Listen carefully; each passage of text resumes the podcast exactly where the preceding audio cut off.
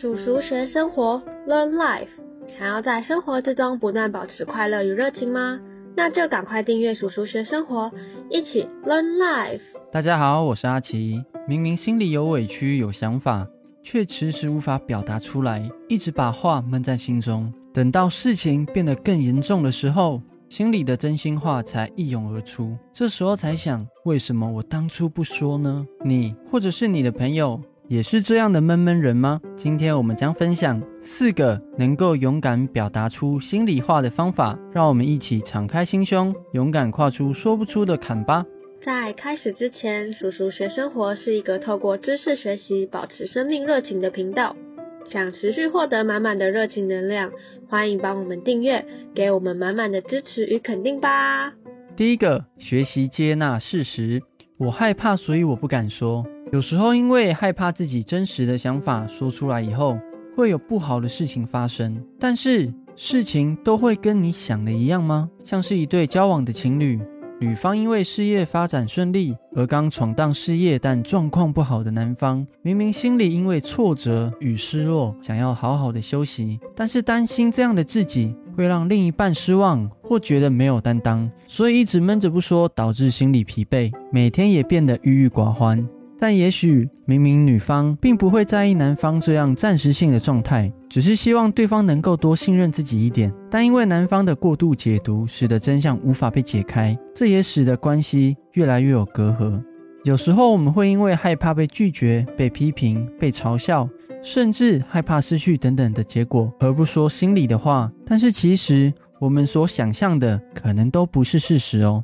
而那些恐惧，只不过是我们对于不确定的事情乱解读所造成的结果。其实，这样对于不确定的答案而感到恐惧、自行乱解读的状况，心理学家贝克也把它称为认知歪曲，或者是认知扭曲，指的是我们可能会执着在一些不存在或者是完全错误的认知里面，而这样的状况往往会导致我们不断的负面思考，然后产生负面的情绪还有行为。可能也会产生回避的状况。所谓的回避，就是认为只要什么都不做，就什么都不会发生。所以明明有问题却不表达的状况，有可能就是这个原因哦。那如果你真的是因为这样想太多而不敢表达的话，这里是阿奇自己有用过，觉得蛮有用的方法，希望能够帮助到你哦。第一个，记录，找个时间留给自己，并且问问自己以下的问题：第一个，我想说什么？你心里想对对方说什么呢？你是想休息吗？还是其实你对对方有哪些不满，但你没有说？把这些话都记录下来吧。第二个，我害怕说了以后会产生什么后果？连接到第一个问题，可以去把内心所担心的恐惧记录下来，可能是怕对方会讨厌你，或者是有可能是自己误会了等等。当我们把这些复杂的情绪记录下来之后，问题清楚了，也就更好解决啦。第二个挑战，试着挑战自己非事实而乱猜测的恐惧，像是害怕讲出来自己对对方的不满而被讨厌。这时候你可以想，也许用更好的方法去表达的话，对方反而不会讨厌，反而会很开心你对他坦诚。或者是如果其实是我误会对方了呢？再来是害怕说出自己做不到，或者是想休息的诉求，会让别人觉得自己是一个没担当、没能力的人。这时候你可以转念说，也许对方更希望的是我身心灵的健康，而非不断的压抑自己；或者是对方也有可能觉得我这样的状态不太好，并且为我担心，也希望我可以先好好休息一番，尝试挑战自己的怀疑还有恐惧，增加自己勇敢表达的正向推力吧。第三个，提前准备，要准备什么呢？第一个就是要准备好表达的内容，由于不确定自己的表达是否合理或者是适合。所以提前的预备啊，可以不让自己因为冲动的表达，导致自己说的话过于尖锐，或者是有所情绪而导致冲突哦。第二个，对最坏的结果的心理建设，这里阿奇并不想要一昧的灌大家鸡汤，觉得好像事情都不会像你想象的那么糟一样。因为我认为真正的正向是可以用健康的心态面对任何结果，这个任何结果也包括最坏的结果。再来是。有时候我们可能会因为不去面对最坏的结果，刻意去压抑，但反而也会让这份恐惧不断的被放大，使一个明明没有这么可怕的事情，变得好像要世界末日一般的可怕。可以先问问自己，如果最坏的结果真的存在，我该如何应对或者是处理呢？当你好好的面对以后，可能就会发现，对这件事情是真的蛮不舒服的，但是也好像没有那么可怕。当然，以上这些提问，也许自己会想不到，或者是不够客观。所以在做这些问题的时候，你也可以尝试与一个愿意客观听你说话的亲朋好友分享哦。也许对方真的能够一语点破你没看见的角度，或者是找专业的资源也可以哦。第四个行动，当你准备好了，并不是要脑冲的马上冲出去找你想要表达的人，说出你想说的话。这时候我们要做的可以是跟他分享，你有一件重要的事情想跟他分享，是否可以拨一点时间给自己？因为当我们这样做了，可以有助于让对方明白你真的有重要的话想说，自己也能够因为有这样的形式与仪式感。表达上可以有所准备，不会一股脑的冲出去找对方，结果自己因为太紧张或对方没准备好，使得表达与沟通的过程变得很不顺利。这就是四个可以让我们学习接纳事实的方法哦。你心里有什么恐惧吗？赶快拿一张纸，好好写下来吧。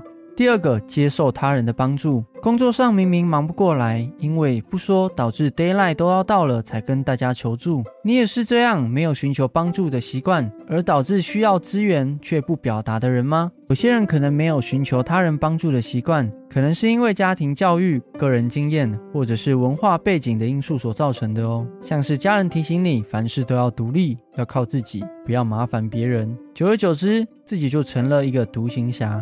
或者是被灌输一个独立自主的人才是有能力的等等观念，不管是什么观念，导致你不习惯主动表达自己需要资源。我们都必须要接受以下的事实：以人性的角度来说，我们本来就是群体动物，合作也是我们与生俱来的天性，所以，我们本身就会因为有良好的合作过程而感到成就感或者是喜悦感，然后也因为被孤立而感到痛苦。但也许你是一个习惯孤立自己的人，会对你来讲，嗯，我觉得这个还好啊，我平常就是这么孤立自己的状态，所以也不会觉得那么痛苦。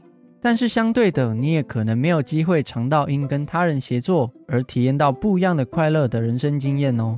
再来是以现实的生活问题来说，长大后其实我们会发现，生活中许多的问题都是必须透过互相帮忙才能完成的。像是要经营一个家庭，你需要跟家人的共同合作努力。如果你的工作是需要与人互动，那么就还是必须要跟人合作。如果在这些需要跟人合作的事件里面，刚好具有一件自己解决不来的事情，而且这件事情还会直接影响到对方的生活。这样的话怎么办呢？我相信你不紧张，别人一定非常紧张。讲到这里，以阿奇的经验来说，认为自己不需要别人帮助的人，要么有可能就是人生中还没有遇到需要跟人合作才能解决的大事，要么就是你的能力可以解决任何的大事。但是我们想想，后者真的有这样的存在吗？红海集团董事长郭台铭先生，他再怎么厉害，公司能够做到这么大的规模，绝对不是只有他一个人，对吧？来到台湾打球的林书豪。要赢球也不可能是一个人一打五，哪怕叫篮球之神 Michael Jordan 也是需要队友的。